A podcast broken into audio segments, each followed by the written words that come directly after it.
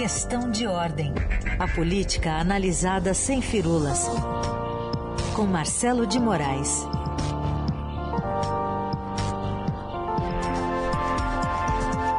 Fala Marcelo, bom dia. Bom dia, Carolina. Bom dia, Heisen. Bom dia para todo bom mundo. Está quase no Natal, mas ainda tem gente aqui em Brasília, viu, Carol? O Congresso ainda tem uns, uns perdidos ali que estão fazendo uns serviços que nem, talvez não sejam tão republicanos assim, viu? É, o recesso que ainda não, não começou. Bom, a gente está nessa reta final para decidir então o orçamento para 2022. Queria que você começasse falando para a gente sobre esse fundo eleitoral no final das contas, esse veto que a gente viu nos últimos dias e o quanto vai ficar então de dinheiro para político poder operar o ano que vem, ano de eleição. Pois é, Carol, a gente sabe que está tudo meio parado já por conta do fim do ano, a gente sabe que o Congresso para mesmo, só que enquanto tiver o orçamento, vai ter gente operando ali. E esse orçamento ainda vai ser votado, ainda está sendo discutido e provavelmente é, talvez essa fatura, esse martelo seja batido hoje no Congresso, aqui em Brasília. Porque você tem uma questão muito importante para os parlamentares e para a sociedade também, é quanto, afinal de contas, vai ficar o bolo do gasto com o fundo eleitoral. O que é o fundo eleitoral? Fundo eleitoral é o dinheiro que eles querem gastar na campanha, que eles vão usar para bancar as campanhas, dinheiro público, o dinheiro que entra no orçamento destinado a isso. Desde que a campanha parou de ter, a Justiça Eleitoral vetou, por iniciativa dos congressistas mesmo, por iniciativa, pressão da sociedade, vetou os recursos doados, é, de, de recursos privados que eram doados, passou a ter um financiamento público. E cada ano que passa, esse dinheiro vai sendo ampliado. Cada eleição que passa, você vai colocar mais uma montanha de grana nesse bolo. E o, o dinheiro que foi gasto é, no ano passado, no orçamento destinado a isso, eram 2 bilhões. E vai pular agora, tem um limite que foi esticado até 5,7 bilhões, ou seja, quase o triplo. E agora, como tem a pressão muito grande, porque esse dinheiro é muito, muito dinheiro para gastar com a campanha é, dos, dos, parlamentares, do, dos partidos e dos governadores, dos candidatos a presidente, toda essa turma, é a pressão da sociedade muito grande. Num ano com grandes, enormes dificuldades, falta dinheiro para tudo, o governo alega que não tem recursos para nada, é, que tem que apertar o cinto porque a economia está ruim, mas em compensação o Congresso destina uma, uma montanha de dinheiro para as próprias campanhas. Então, a pressão da sociedade, da opinião pública está muito grande, os próprios parlamentares têm um grupo que não concorda e tá, que acha que é dinheiro demais para isso e quer reduzir esse total. O total ficou, como a gente disse, em 5,7 bi. Esse é o limite máximo. Então, o relator do orçamento, o deputado Hugo Leal, já admite baixar um pouquinho, deixar isso em 5,1 bilhões. Continua sendo dinheiro aberto. Tem uma turma no Senado, um, um grupo de senadores, porque é, como é, o, o, orçamento é votado no Congresso, ele precisa ser aprovado pela Câmara, pelos deputados, e precisa ser aprovado pelos senadores. E no Senado tem uma resistência muito grande a esse valor total de, que seja 5,1 bilhões. É muito dinheiro para eles e eles querem baixar ainda mais essa conta. Há uma tentativa de baixar isso para pelo menos 4 bilhões, deixar isso tiraria quase 2 bilhões dessa conta mais é, exagerada né, desse, esse, do que foi aprovado originalmente. Continua sendo muito dinheiro, então é, é, um dinheiro que não tem explicação, é um dinheiro que foi vetado, inclusive, pelo presidente, mas é aquela coisa, veta com uma mão e com a outra libera a turma dele para aprovar, quer dizer, o Centrão votou em massa e justiça seja feita. Não foi apenas o Centrão, por exemplo, o PT votou em massa também a favor de derrubar o veto de Bolsonaro a esse valor de 5,7 bi, porque se o veto fosse mantido, o dinheiro que seria destinado para o fundo eleitoral seria apenas de 2,1 bilhões uma conta alta, mas bem menos alta do que 5,7 bi. Então, essa é a discussão, basicamente, que vai ser feita no Congresso hoje, é saber qual é o tamanho da fatura, quanto que nós, eu, você, Raice, todos os nossos ouvintes vão pagar, porque é dinheiro público, para os nobres parlamentares, para os nobres candidatos ao Senado, para os nobres candidatos à Câmara, aos governos e à presidência, vão poder gastar com dinheiro público na campanha de 2022. Muito bem, vamos esperar aí quanto fecha a continha então, se vai ser apenas 5 bis 100 então. Deixa eu tirar uma dúvida contigo, ah, Marcelo. Ah, ah. Tem que aprovar então agora na, na comissão mista para dar tempo isso. de ainda hoje votar no plenário, é isso? Esse é o plano, é, porque senão você não começa o recesso, né? Hum. Ou fica para 2022. Então você precisa votar isso para essa proposta ser efetivada. O orçamento precisa ser homologado, senão ele está aberto. Se, se ele estiver aberto, uhum. esse dinheiro não está autorizado. Então, por isso que tem a pressa. E, não, não se iludam, na verdade, quem espera que os parlamentares não terão pressa para votar isso é, é, só otimista, porque eles querem votar, porque quanto, quanto mais eles tiverem a certeza que vão garantir esse dinheiro, esse dinheiro vai direto para os partidos poderem gastar. Porque hum. como é que funciona o fundo? Ele não vai ser gasto individualmente pelo parlamentar, ele vai para os partidos e os partidos distribuem. Sim. E normalmente distribuem para os grandes caciques, né, para os poderosos do partido, os principais nomes. Por isso que muita gente, é até interessante a gente falar sobre isso, que às vezes a gente não entende como é que funciona o fundo eleitoral. Por que, que muitos deputados de partidos que não têm candidatos a presidente preferem que o partido não tenha candidato a presidente?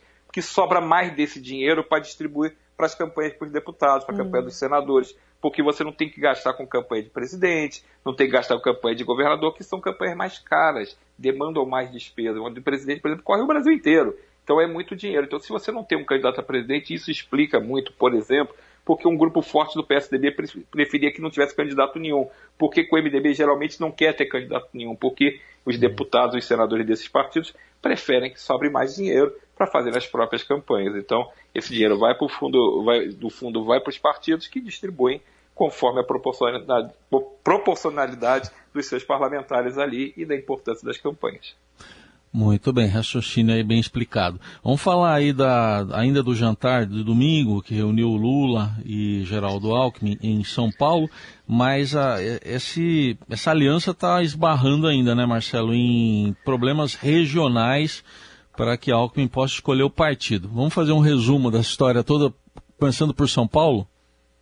Pois é, é, a gente sabe que esse jantar está derivando em cafés, almoços, né? não vai ficar só no jantar, né? porque vai ter muita reunião para poder fazer essa aliança que está muito adiantada entre Lula e Geraldo Alckmin, mas que tem muita coisa para ser acertada. Por exemplo, qual é o partido que Geraldo Alckmin vai se filiar? Ele ainda não, é, não, não, não, não entrou em nenhum partido. Muito prova provavelmente vai ser o PSB. E aí, se você resolve essa questão do partido, você abre outro problema, que é essa que você estava falando, Raiz. Porque você precisa ter os palanques, as alianças regionais que sustentem esse acordo político. O PSB topa, sim, que Alckmin convidou Alckmin para o partido o PSB está adorando a possibilidade de ter Geraldo Alckmin como um de seus filiados, mas quer, para acertar essa aliança com o PT em torno de Lula, quer a reciprocidade no apoio. Ou seja, ele quer que os palanques, as campanhas estaduais que ele considera prioritárias sejam apoiadas pelo PT em troca do apoio dado na campanha seis estados que eles consideram prioridade é, na, na, na, sua é, campanha de 2022, entre eles São Paulo, que é, seria a joia da coroa para o PSB. Eles querem que o PT retire a candidatura de Fernando Haddad, a pré-candidatura do ex-prefeito de São Paulo, Fernando Haddad, para o governo e apoiem é, a candidatura de Márcio França, que foi governador de São Paulo, é, era vice de Geraldo Alckmin, assumiu justamente por conta disso, é muito próximo de Geraldo Alckmin. Então, a ideia do PSB é a seguinte: nós damos apoio para o Lula em cima e vocês ajudam a campanha de Márcio França em São Paulo. Por que tem essa, essa dificuldade de montar é, essa aliança? Porque Fernando Haddad é uma candidatura forte. O PT está enxergando na, na situação de, eleitoral do país hoje um clima muito mais favorável para disputar a eleição em São Paulo, onde o partido jamais ganhou a eleição para o governo, ele ganhou a prefeitura de São Paulo e outras prefeituras importantes, mas jamais conseguiu eleger o governador de São Paulo. E ele, eles analisam que Fernando Haddad, depois de ter sido candidato a presidente em 2018, ganhou uma exposição nacional maior ainda e ficou um nome muito competitivo para disputar justamente contra um candidato do governo né, local que não é o governador, porque João Dória deve sair, já é pré-candidato à presidência da República e Rodrigo Garcia, o vice-governador, vai assumir para disputar a eleição. Então seria um candidato mais teria menos dificuldade para o PT tentar bater. E, pelo mesmo motivo, o Márcio França também quer ser candidato ao governo, porque considera a situação mais favorável para ele.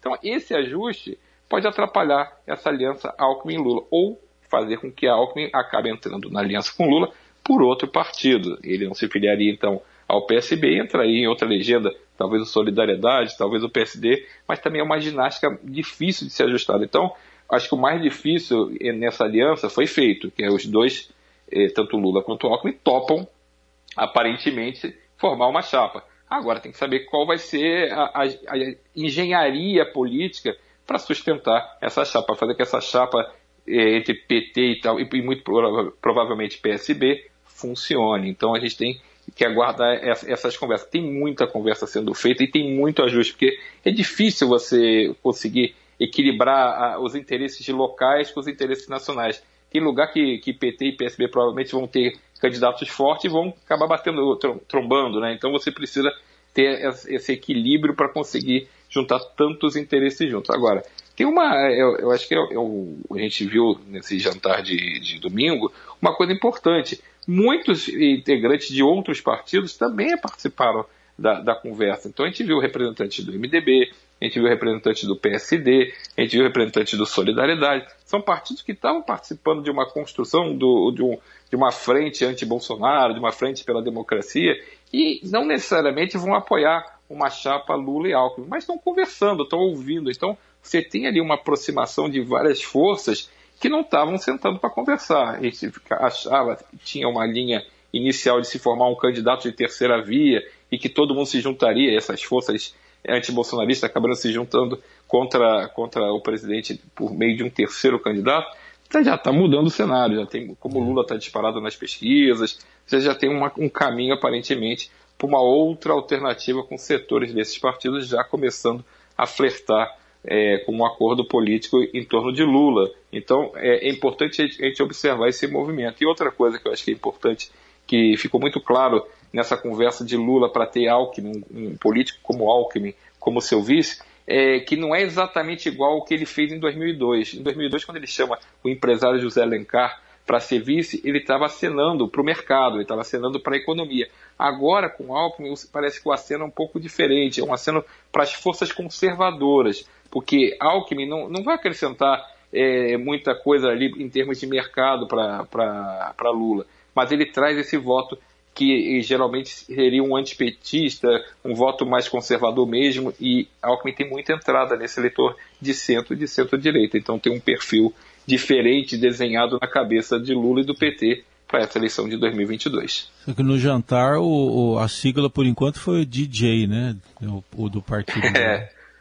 DJ. Pois é, e, e, e, o, e Alckmin muito solto, muita vontade, né? A gente tem visto um perfil diferente do ex-governador, porque a gente tem que lembrar, faz a eleição passada, não foi eleição presidencial de tantos anos atrás, na eleição passada de 2018, Alckmin só conseguiu 5% na, na, disputa. Então ele teve um desempenho muito ruim, o PSDB foi muito mal, perdeu ali, o, não entendeu o cenário nacional, leu mal o cenário nacional, o cenário político do país numa crise muito forte, não soube aproveitar o momento ruim do PT, não conseguiu capitalizar, Bolsonaro soube, Bolsonaro capitalizou, levou esses eleitores que tradicionalmente apoiavam o PSDB e que fecharam a porta para Alckmin em 2018.